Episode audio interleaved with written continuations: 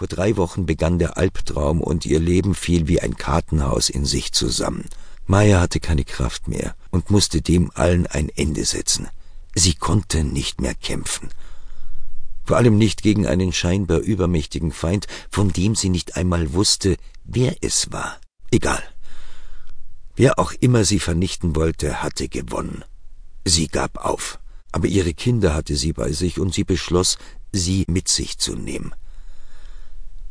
Endlich wurde Lina ruhiger und Maya griff langsam zum Feuerzeug, wobei sie darauf achtete, dass ihre Tochter nichts davon mitbekam. Nur noch wenige Augenblicke, und sie hatte endlich Ruhe. Vor dem Haus in der Ahornstraße war viel los. Neben Polizei, Krankenwagen und vielen Schaulustigen hatten sich auch die Beamten der Kriminalpolizei Mühldorf dort eingefunden. Während Polizei und Feuerwehr hauptsächlich damit beschäftigt waren, die Straße zu räumen und die Anwohner und Schaulustigen zum Weggehen zu bewegen, suchten die Kriminalbeamten verzweifelt nach einem Weg, irgendwie ins Haus zu kommen. Der Strom war längst abgedreht, aber die Gasleitung war immer noch nicht gekappt worden. Ah, wie lange dauert es denn noch? sagte Leo Schwarz verärgert. Der 51-jährige gebürtige Schwabe stach auch heute wieder nicht durch seine Größe von 1,90 Meter hervor, sondern durch ein schwarzes T-Shirt, auf dem ein neonfarbener Kopf eines unbekannten Freiheitskämpfers prangte. Vor allem die sonnenverbrannte Haut, die sich inzwischen von Kopf und Armen ablöste, sowie die Badelatschen zogen alle Blicke auf sich. Aber das war alles nebensächlich und interessierte Leo nicht.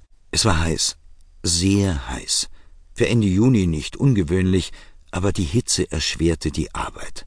Die Gaswerke sind dran, sagte Werner Grössert äußerlich gefasst, aber innerlich brodelte es. Dem vierzigjährigen schien die Hitze nichts auszumachen, denn auch heute sah er wieder wie aus dem Ei gepellt aus. Er trug wieder einen sündhaft teuren, modernen Anzug, dessen Stoff in der Sonne glänzte. Werner machte sich große Sorgen, denn er kannte Maya persönlich. Für ihn stellte sich nicht die Frage, warum sie ihrem Leben ein Ende setzen und ihre Kinder mitnehmen wollte. Er konnte sie irgendwie verstehen. Man hatte ihr übel mitgespielt und das war das Resultat. Erneut ging er die Pläne des Hauses durch und suchte mit Hochdruck nach einem Weg, irgendwie doch noch ins Haus zu gelangen. Hans Hiebler stand ihm zur Seite. Den 55-jährigen Junggesellen umgab wieder ein betörender Herrenduft. Außerdem war er braun gebrannt und trug zu seinem weißen Leinenhemd Jeans und Slipper, alles farblich aufeinander abgestimmt. Hans machte sich von allen die größten Sorgen, denn Maya hatte bei ihm Hilfe gesucht und er hatte in seinen Augen kläglich versagt. Er kannte die 41-jährige Frau von klein auf. Sie wuchs auf einem der Nachbarbauernhöfe auf, die an seinen grenzten. Ihn und Maya trennten zwar viele Jahre, aber trotzdem lief man sich immer wieder über den Weg.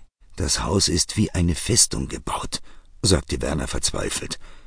Die Fenster können wir vergessen. Die sind alle vergittert. Die Haustür ist so solide, dass man sie sprengen müsste, und der Keller ist von außen nur durch die Garage zu erreichen. Was ist mit dem Garagentor? Das ist verschlossen und müsste aufgeschweißt oder ebenfalls gesprengt werden. Das ist doch nicht zum Aushalten. Wir kommen nicht ins Haus. Wo bleibt Susanne, Ettel? Sie müsste doch schon längst hier sein, rief Leo verärgert. Seit die Mühldorfer Kripo den Abschiedsbrief gefunden hatte, suchten sie mit Hochdruck nach der Schwägerin, die sich offensichtlich in der Schweiz aufhielt. Aber wo? Nur sie hatte einen Hausschlüssel, und nur sie konnte vielleicht zu ihrer Schwägerin durchdringen und sie zur Aufgabe überreden. Die Polizei hatte alle möglichen Freunde aufgetrieben, die vergeblich versucht hatten, Maya von ihrem Vorhaben abzuhalten. Eigene Familienangehörige hatte Maya nicht. Außer ihrer Schwägerin Susanne war niemand übrig geblieben. Keiner zweifelte daran, dass Maya ihr Vorhaben durchziehen wollte. Maya interessierte nicht, was vor ihrem Haus ablief. Sie wartete nur darauf, dass ihre Tochter endlich einschlief. Vorher konnte sie das Feuerzeug nicht betätigen. Sie spürte das Gas, das sich immer mehr ausbreitete. Ein einziger Funke würde genügen. Nur ein einziger Funke.